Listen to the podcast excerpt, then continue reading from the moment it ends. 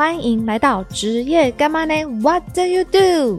每周四带您走进不同职业，探讨各行各业的实际工作内容与真相，借由来宾的分享，学习对每个行业的尊重。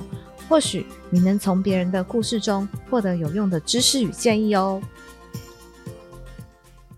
Hello，大家好，我是 Joanne，又来到我们的职业访谈了。今天的大来宾呢，我觉得他的工作也被贴上了很多的标签，可能是高收入啊，呃，值得尊重啊，等等的，我们一般好像很难追求跟向往的一个职业。那今天呢，他就会来跟我们分享很多，诶，到底这些标签是是正确的吗？还是说我们应该要再多看到一些细节？对，那今天的这个来宾呢，是我们的耳鼻喉科的医师许英杰医师，他今天会跟我们分享很多。那我们就先邀请他出场，欢迎我们今天的大来宾许英杰医师。Hello，各位听众，大家好，我是台北慈济医院耳鼻喉科荀杰医师。哇哦，医师，你的声音好温柔哦！大家可能。嗯、呃，可以 Google 一下，多多少少会在电视上看到我们的许医师，是不是？医师很偶尔啦，很偶尔，对，谦虚的，谦虚的。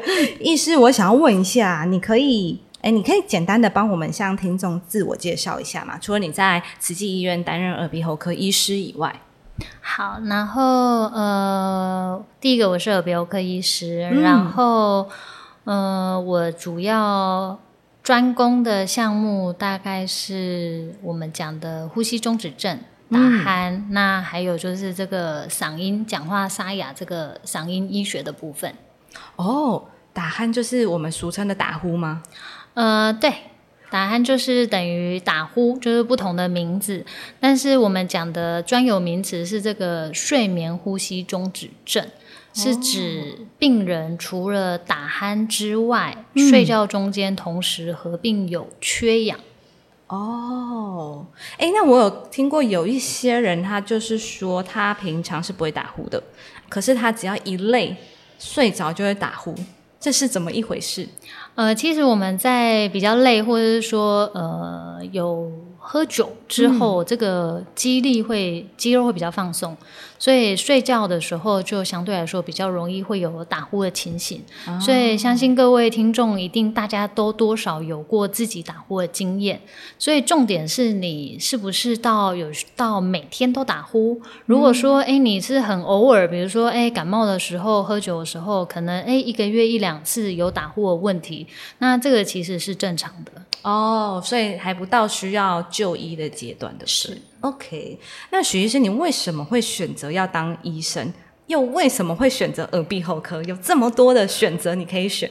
是，就是呃，这个当医师，这个可能是小时候看这个漫画，这个怪医黑杰克，哇，那时候觉得天哪，这个工作也太帅了吧！真的，对，我以为你是看白色巨塔呢。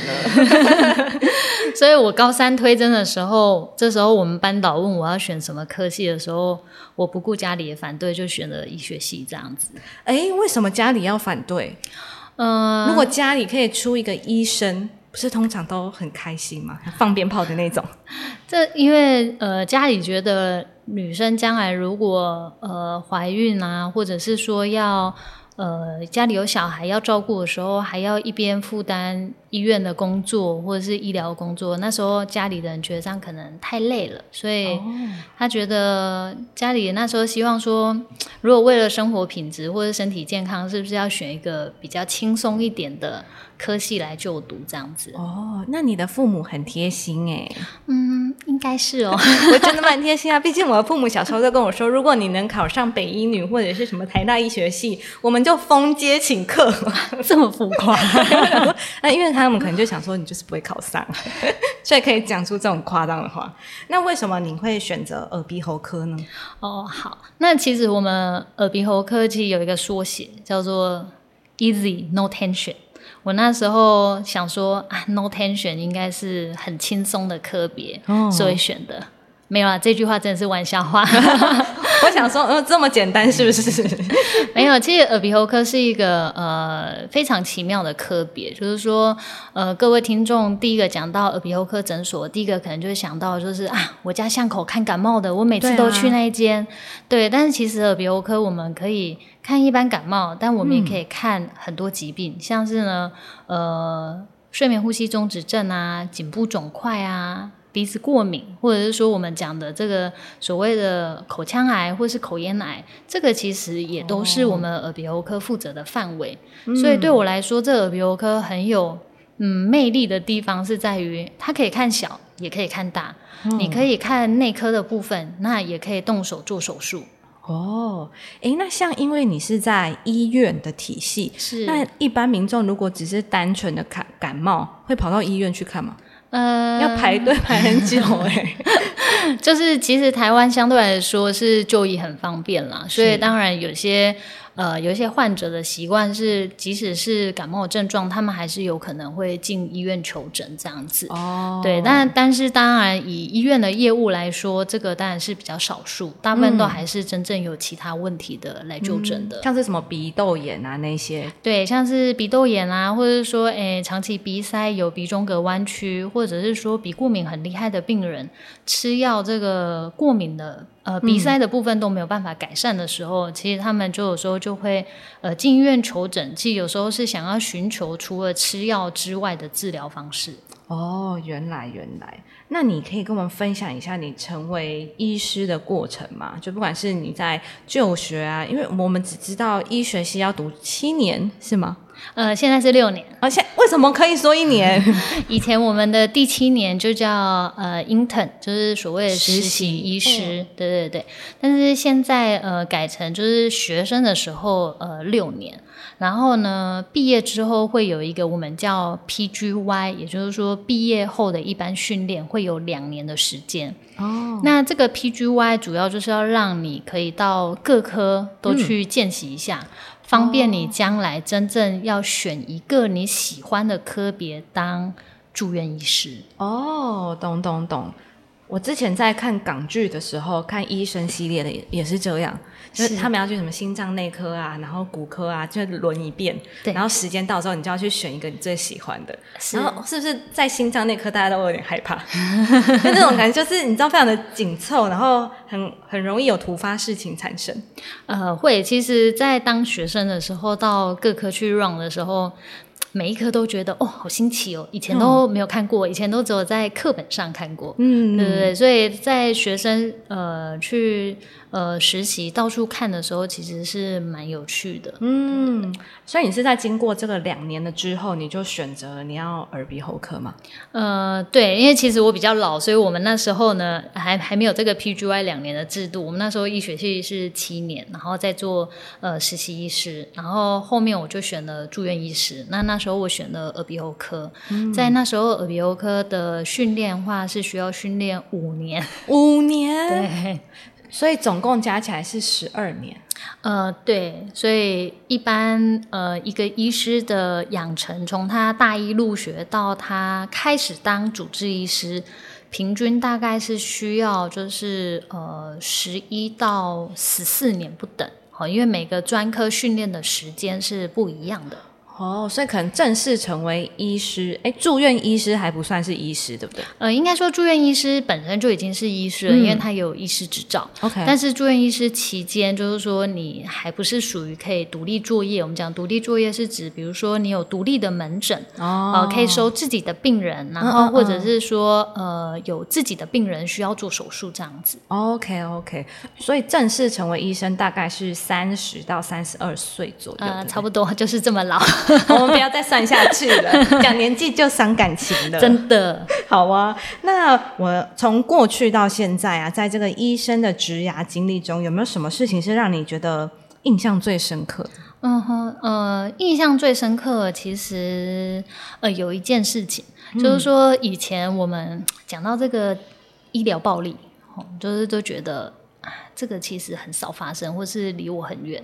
但是在我有一次值班的时候，有一个病人酒醉走在路上撞到头，对，然后当然他就路倒被送来急诊。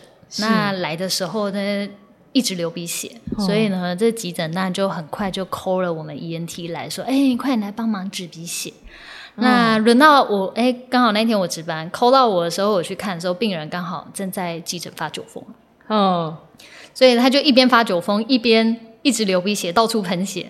那要帮他止血的话，因为他那时候很躁动，所以我们只好在他鼻子里面准备预计要塞这个止血的棉花进行止血。是对，但是病人完全没有办法配合，哦他很痛，以为说呃我们要对他怎么样，嗯，他拎起拳头就想要打我。我那时候真的是觉得天哪，原来我离医疗暴力这么近，吓死我了。好可怕哦。对对对，那一次是我真的呃有感受到说，哦，原来这个工作呃确实是有可能会遇到一点点暴力或是危险的状况。哦，所以所谓的医疗暴力，通常是病人对医生或者是对护理人员。呃，对，就目前听到大多数的个案都是，就是说，呃，病人可能像我们刚刚提到的这个，我值班时候遇到病人，他可能是属于他喝醉酒，所以他状况没有办法很清醒。那当然，有时候有一些听过的个案是。比如说，病人或者是家病人的家属不满意医疗上的处置，哦，所以到大到医院来就是吵闹，医疗纠纷就产生了。对对对对对，那你有遇过医疗纠纷吗？呃，很幸运的，我目前还没有。哦，那真的很幸运呢。我们之前遇到什么呃别的医生，他就说多多少少都有啊，毕竟现在有很多不理性的病人。呃，对，就是说，呃，应该是说现在的医疗环境相对来说比较没有嗯这么友善。哦，就是说，当一个病人接受了呃一个治疗之后，嗯，那如果结果不如预期，那那当然每一个病人的结果可能都不一样，但是有些病人可能第一个想法就是啊，医生没有给我治好。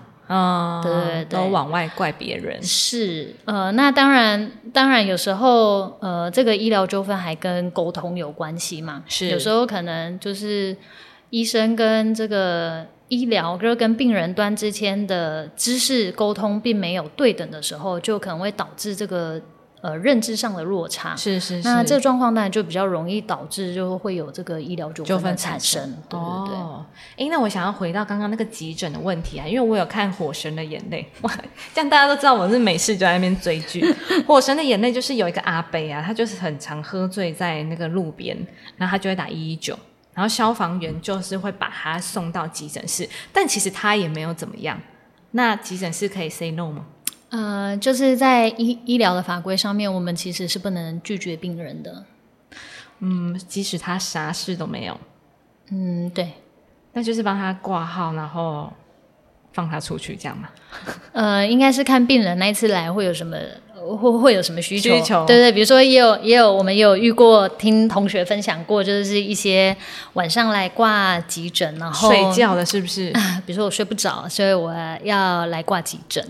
那、呃很多可能就是为了要开药或打针嘛。哦，那当然我们都知道说，其实急诊有根据病人的病情分成，就是很多等级。啊，对对对对对对，就是有从急的到不急的。对，但是有时候就会遇到说，每个病人来都觉得自己自己很很急对对对对他想我都来急诊了，我当然很急啊。是是是，因为我们偶尔也会在门诊遇到，就是说，像有时候门诊病人会呃，病人量如果比较多的时候，病人会等比较久。嗯有些病人就很聪明的想到说，嗯，那我今天不想看门诊了，我要直接去看急诊。哦天哪，这样是可以的吗？呃，一种掏假包的感觉。对，对对，但是这其实是很不好的，因为我们还是会希望说，急诊的这些呃动能跟急诊的资源，可以留给真正需要急诊的呃病患使用。对啊，对啊，就是给真的在那个时候非常急需医疗资源的人使用。是是，那没事，不要乱打电话或滥用医疗资源，好吗？大家。好的，我想要请问一下许医师，就是在你可以帮我们分析一下身为医师的优缺点嘛？然后在这个医师的历程当中啊，带给你最大的成就是什么？好。那医生的优点呢？我想想哦，嗯，大概就是工作的专业度比较高嘛，比较不会被我取代。嗯，然后自己跟家人的健康，就是说稍微出一点什么状况的时候啊，马上拿起手机打给同学，马上可以线，马上可以线上问诊一下。对对对对对，这这点倒是挺方便的啦。真的哎，那许医师，你觉得身为医师啊，就是健康的吗？呃，身为医师就是健康的吗？你说，就是因为我们会觉得说，医生就是你会照顾病人，所以你也一定会有尝试照顾自己啊，所以你一定是健康的。哈哈，我别人我不知道啦，但我自己一定没有。比如说，像我最常跟呃病人喂教说，这个胃食道逆流就是胃酸，嗯，哦是会呃容易影响声音的品质，哦，所以。我们都会教育病人说啊，就是说你这个胃酸，你平常呢咖啡要少喝。嗯，你是说你现在正在喝的那一杯吗？是是是是是，所以其实像我我自己个人，就是说我有这个胃酸的问题。那但是呢，无法抗拒。对我，我还是就是习惯很差，我就是还是常常就是都会喝咖啡。哦，对，懂懂懂，就像是我们有时候去看医生，然后就想说，医生就说你要注意什么三高啊什么，然后但我就看到医生。医生也是有点胖胖的，有点 看起来是过胖。想说你说这个没有说服力耶。呃，对，其实呃要把自己知道的这些呃保护健康的一些小配博，嗯，身体力行，其实真的是有点困难，需要一些自律，然后还要一些恒心。真的，对，恒心大家都需要有，真难。那缺点呢？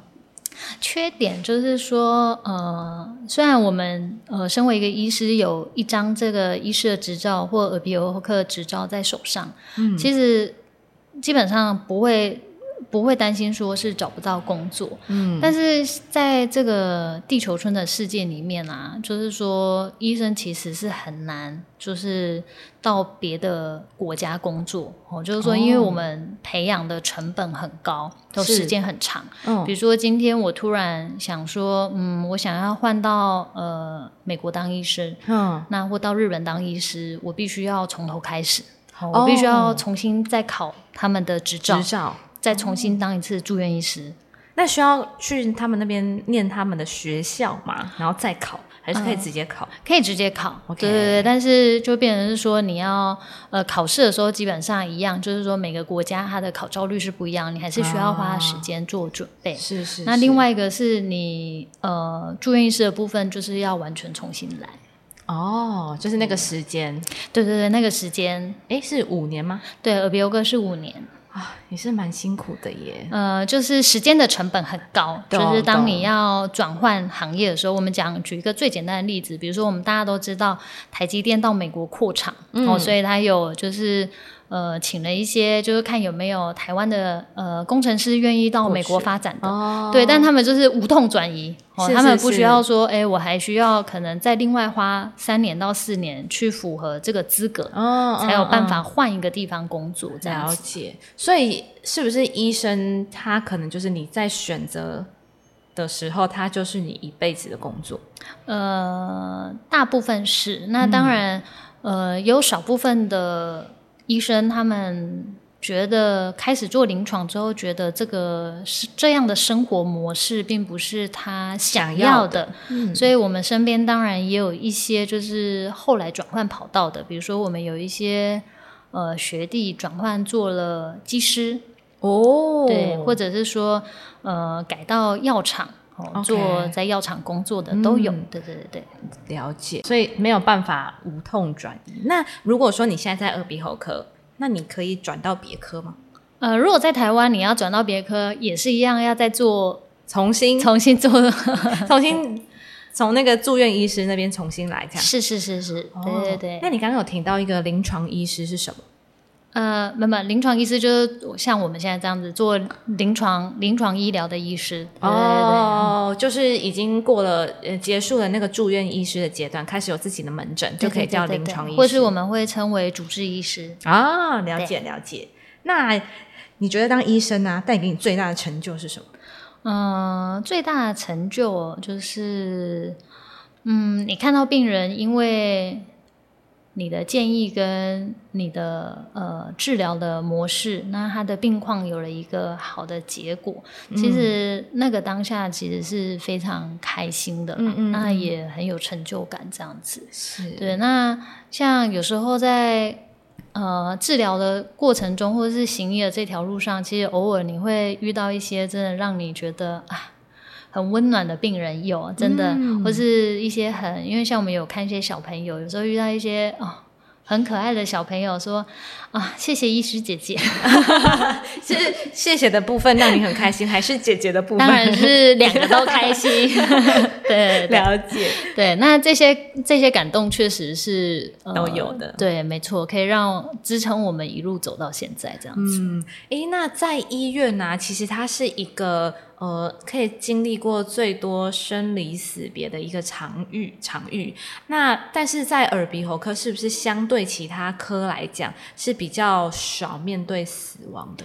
会吗？呃，其实我们科有一部分的病人是所谓的癌症的病人，哦，就是说大家听过口腔癌啊啊、鼻口咽咽癌癌、鼻咽癌、喉癌、下咽癌。哦，哦，这些癌症其实都是归类在耳鼻喉科的范围内，所以呃，这些病人呃，最自己治疗这些病人，最终可能呃死亡的个案，其实都还是有的。哦，理解。诶，那你会现现在会因为就是病人的离开而感到难过吗？呃，当然会啊。如果你呃拼尽全力，或者是说这个病人，有些病人真的求生意志力非常非常的高，是就是说他呃尝试一切的治疗，都还是想要活下来。嗯但是最终结果不如预期的时候，其实有时候心里真的是替他难过。替他难过。对对对，这么想活下来的人，却没有办法老天爷却没有要给他这个机会，这样子。那你要怎么转换心情？毕竟你还有很多个病人要照顾。哦，对，所以呃，我是觉得呃，不管是从事医疗，或者是从事呃别的行业的，我觉得能够有一个自己的兴趣，大概是蛮重要的。嗯，这个兴趣其实最主要是呃。转移你的压力或是你的情绪，这样子。是是是对，那像我平常除了上班开刀之外，那呃，我打球哦，我们有呃会去打高尔夫球那喜欢画画。哦，好极端哦，一动一静哎，很厉害耶！懂懂懂，就是还是你会你会建议大家要有一个兴趣去转移你在工作上的情绪跟压力。对对对对对，因为我觉得各行各业都有它很呃很辛苦的地方，辛苦难过的地对，方。只是我们可能别人都没看到，对对，没真错，对，所以能够适时的转移自己的情绪跟压力，我想对于就是呃整体的健康，还有在这个行业能够持续走下去，其实是蛮重要的。嗯，就是工作跟生活要有一个平衡。对，要有一个 balance。没错。那你有曾经后悔当医生吗？嗯、在节目上当然要说没有，我们这个是超真实访谈。没有啦。到目前为止，其实呃还是觉得医生这个行业很不错，就是我喜欢这一份工作这样子。嗯嗯嗯对对嗯对。那医生啊，除了本身的专业以外啊，徐医师，你有觉得身为医生还要有什么技能是必备的吗？嗯，技能吗，我觉得有两点。第一点就是要非常会输出。非常会输出，对什么意思？我们讲的输出，其实就是说，呃，我们刚刚前面有提到，就是说，临床上常常会有一些我们讲的资讯不对等，哦就是医生其实他呃知识很好，对，专业度也很棒，嗯但是呢，他可能没办法。没有没有用，就是这个简单的话语讲出来让别人了解，别人听不懂啊。对，所以有时候病人他看完门诊之后，你回家问他说：“医生说什么？”他说：“呃，医生什么都没有说。” 对，其实他他呃，病人这种时候大部分都是说他其实不太明白医师要表达的是什么。哦，因为有可能有一些专专业的专有名词是是听不懂的，对对对对对，嗯所以我觉得能够把自己身上的专业转换语言。对，转换语言，让病人就是呃能听得懂，然后他明白说关于他的病情，嗯是什么样的状况，或者说他可以有什么样的治疗可以选择。我觉得这个其实是一个蛮重要的技技能。是是是对对对。那第二点呢？呃，第二点就是说，其实医疗的领域就是进步跟变化是非常非常常快的。哦，对。对，比如说我现在跟五年前这个呃关于打货治疗是。呃又有新的进展，所以你如果没有办法喜欢，就是说一直学习新的东西的话，你很容易会就是在这个呃在这个领域里面被淘汰这样子。哦，对虽虽然说 AI 的出现不会让医师没工作，但是医呃医学的进步，如果你没有赶上的话，你是会被淘汰。对对对，就是你的治治疗的模式，或是你能够提供给病人治疗的选择，你就会停留在在很久以过去前。对对 OK 对 OK，对了解。好哦，那接下来我想要问一个就是比较现实层面的问题，是就是在我们的社会上，对于医师这个职业啊，就像我们刚才开场的时候有说，大家贴上了非常多的标签。那标签通常都是赚很多钱呐、很有权威啊，是是个受人尊敬跟敬仰的职业。那许医师，你对于这样的标签，你有什么看法？好，那呃，第一点是，我觉得这个社会上其实有很多人，就是对于医疗这个行业都非常的不了解。很多人对医师的想象，或是医疗圈的想象，都是来自于就是电视、对啊白色巨塔，，Yeah，对，或者是各式各样很呃轰动的新闻啊，对对对，或者是网络上的一些留言呐、嗯。哦，那大家大家心目中对于医师的标签，就是都是从这些资讯来的。对对，但是其实呢，呃，你说薪水嘛，医生的薪水，其实在现今应该是远远比不上工程师啊、金融啊，或是富二代。嗯，对，那你说社会地位嘛，可能也比不上总统跟政治家吧。当然哦，是啊，是啊。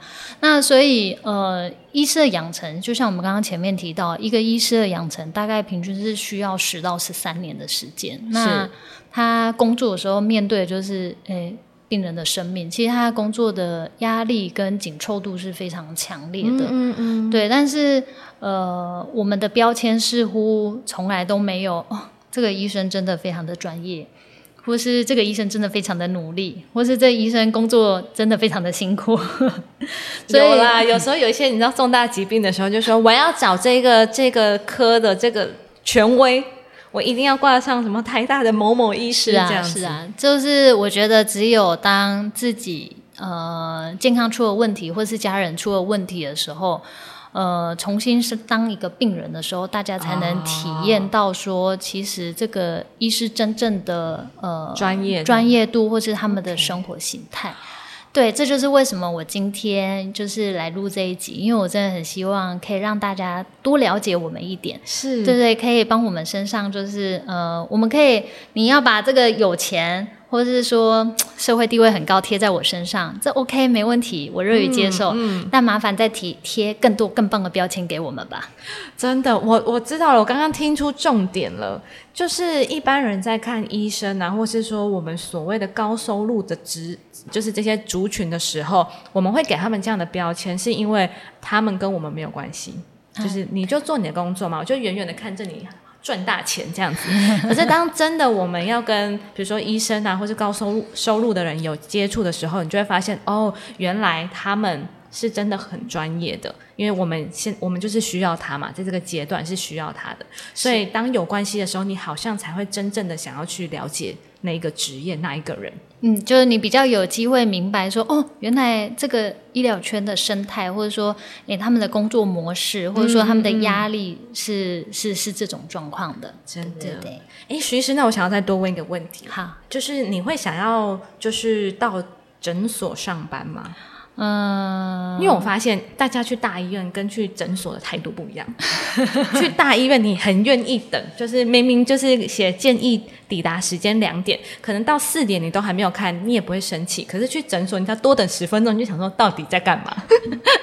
哦，因为呃，应该是这样子说，就是说，其实我们在医院也蛮常遇到病人，就是、哦，生气是不是？对对对对，不不耐等待，对对对嗯对。那但是呃，在诊所，其实诊所本来他们应该说诊所最大的定位应该就是说，第一个方便，那对对对对，那另外一个是可以做一些分流，哦，就是说，如果说这个这些这些疾病是可以在诊所处理的，啊那我们不要到医院，就是说多做多做检查，或者是是说，是诶、浪费了其他的人的医疗资源，这样子。对对对对。哦，懂。最后啊，我想要请问一下徐医师，就是你可以给我们的听众有想要成为医师或想要考医学系的朋友一些建议吗？好啊，就是各位听众，如果呢，你真的也很喜欢这种就是有成就感，你刚才是不是偷偷叹了一口气？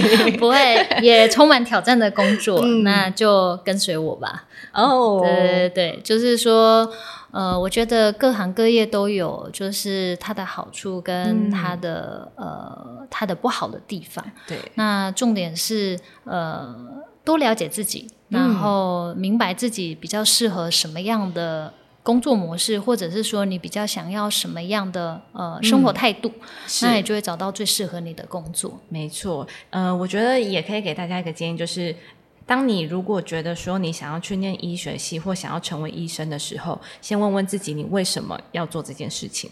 对，我觉得能够热热爱自己的工作，才能走得长久。对呀、因为你如果艺考了，刚刚徐医师有分享，一个医生的养成时间成本是相当的高的。真的头洗下去了就来不及了。对啊，所以一定要选择自己所喜欢的，而不是就是因为那些标签，所以你选择了这个，但是你真正成为医生的时候，你是非常的痛苦跟不喜欢的，是，对不对？对，好哦，那我们今天的节目啊，就差不多告一个段落。非常谢谢许医师来跟我们分享这么多关于医生的大大小小的事情。那也希望以后大家可以看到医生的时候，我们多一点的尊重，然后跟呃对他们的专业，我们有多一点的认识，而不是只是呃这些标签的啊，大家知道的。请多了解我们，谢谢各位听众。好的，谢谢大家，那我们就下集见，拜拜。